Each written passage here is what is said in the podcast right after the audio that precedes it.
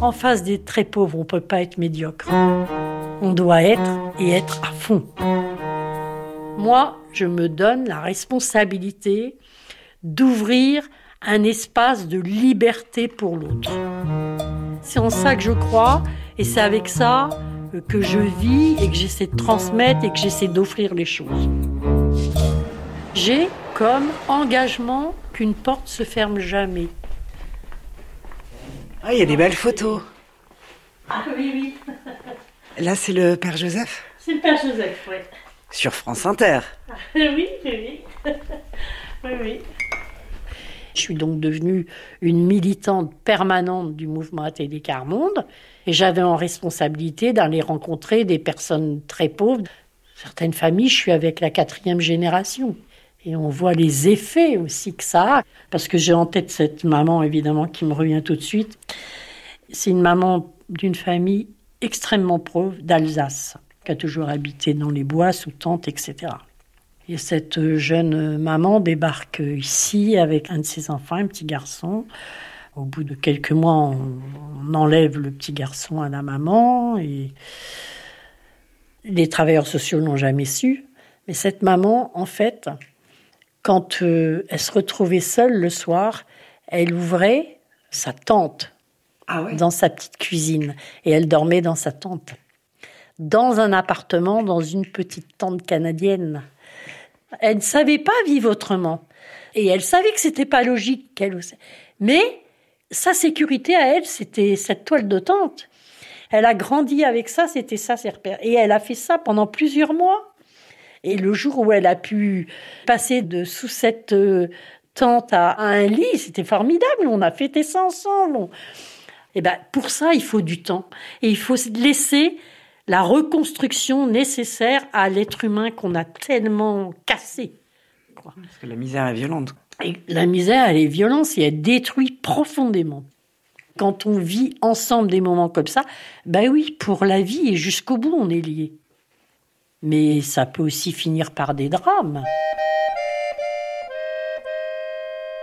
Ludivine, sa vie s'est quand même terminée dans un drame terrible puisqu'elle est morte étouffée dans son vomi dans une minable chambre d'hôtel.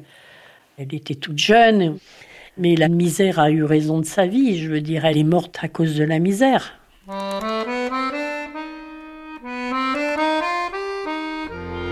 Son histoire qui l'a amenée euh, à fuir le foyer familial, euh, à sombrer euh, dans l'alcool, la drogue, la rue, les, amours difficiles, la naissance de ses enfants qu'on place,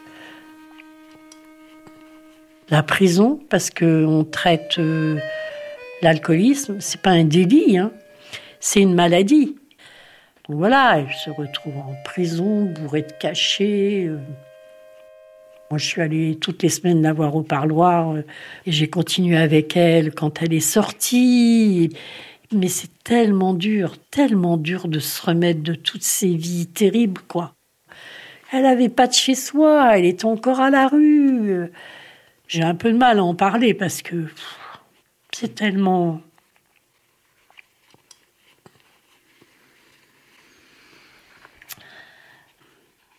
Donc oui, elle finit par décéder. Et moi, je suis là, j'apprends son décès. À ce moment, ça arrive, je suis à Paris. On m'a demandé de faire partie de la délégation générale. Donc évidemment, on se pose mille et une questions, mais qu'est-ce qu'on aurait dû faire, pu faire qu'on n'a pas fait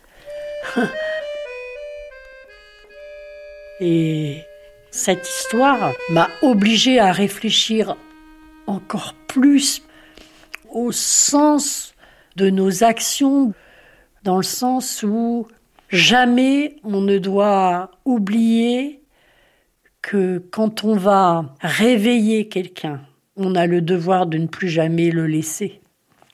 Autrement, faut pas aller réveiller les gens, parce que c'est trop douloureux, trop, trop douloureux. Eh oui.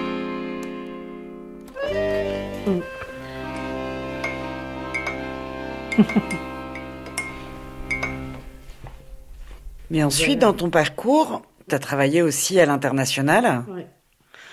On m'a demandé de rejoindre ce qu'on appelle dans le cadre du mouvement la délégation générale. On était une équipe de quatre. J'ai été pendant cinq ans dans cette responsabilité-là. J'ai été donc au Centre international à Mairie-sur-Oise. Et c'était pas non plus sans avoir des doutes en moi de me dire, oh là là, mais attends, ça s'est jamais fait. Il n'y a jamais eu dans une délégation générale euh, quelqu'un de la pauvreté. Euh, il y a eu le Père Joseph, mais le Père Joseph, c'est le Père Joseph. Moi, je suis pas la mère Martine. Hein. Il n'y a jamais eu de militants issus de la pauvreté dans la délégation. Dans la délégation générale, il n'y a jamais eu. Donc, euh, ça n'a pas été tous les jours facile. J'ai parfois râlé, j'ai eu des gros coups de colère, j'ai eu des gros coups de désaccord.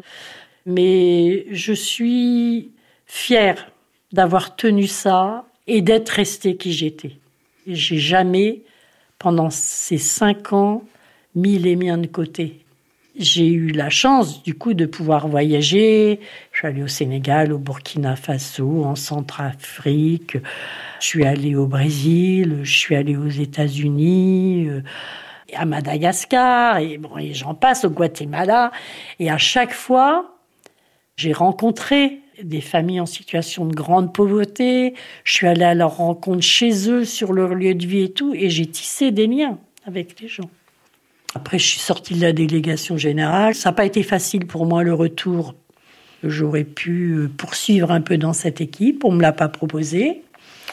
J'ai trouvé ça un peu dur. J'ai mis du temps à, accuser tout ça. Et puis, ben, la vie, comme toujours, hein, elle prend le dessus. Hein. Moi, je suis là. Euh, et on redémarre, quoi. Ah, et puis il y a plein de petites statuettes africaines aussi. Oui, c'est ça, oui, oui. Il y a un peu de, de, des quelques voyages, des cadeaux que les gens m'ont offerts, oui.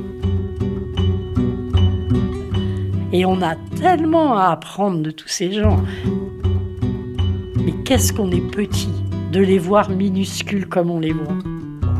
Quel gâchis pour le monde Monsieur Alexandre, pour moi, c'est une référence. Et d'ailleurs, au Burkina Faso, dans son quartier, on l'appelle Monsieur Courage. C'est un homme très pauvre. Et on était comme ça dans la cour de la maison Carmon de Burkina.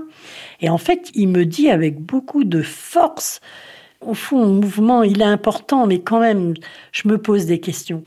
Les volontaires, quand même, il passe beaucoup de temps avec des gens qui n'ont pas connu la misère pour qu'ils comprennent qui on est, donc on raconte nos histoires et tout. Mais c'est pas parce qu'ils ont compris eux que notre vie à nous change. Donc les volontaires, ils devraient quand même être avant tout avec nous. Et je crois que parfois, il, il, a raison aussi, que parfois, on est trop à chercher du partenariat, des choses comme ça, et que quand même, notre ADN, c'est nous à côté des très pauvres. Et bien sûr qu'il faut en faire quelque chose.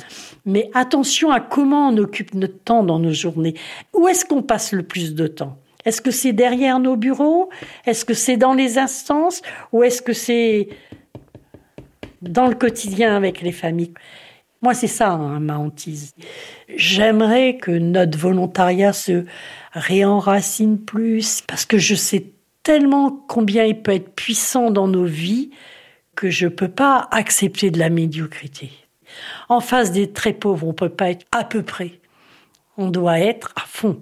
Et parfois, parfois je peux douter. Voilà. C'est comme ça. Mais j'ai aucun regret, quoi.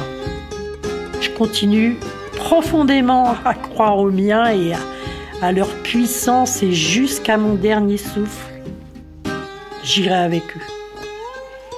Ça, c'est sûr.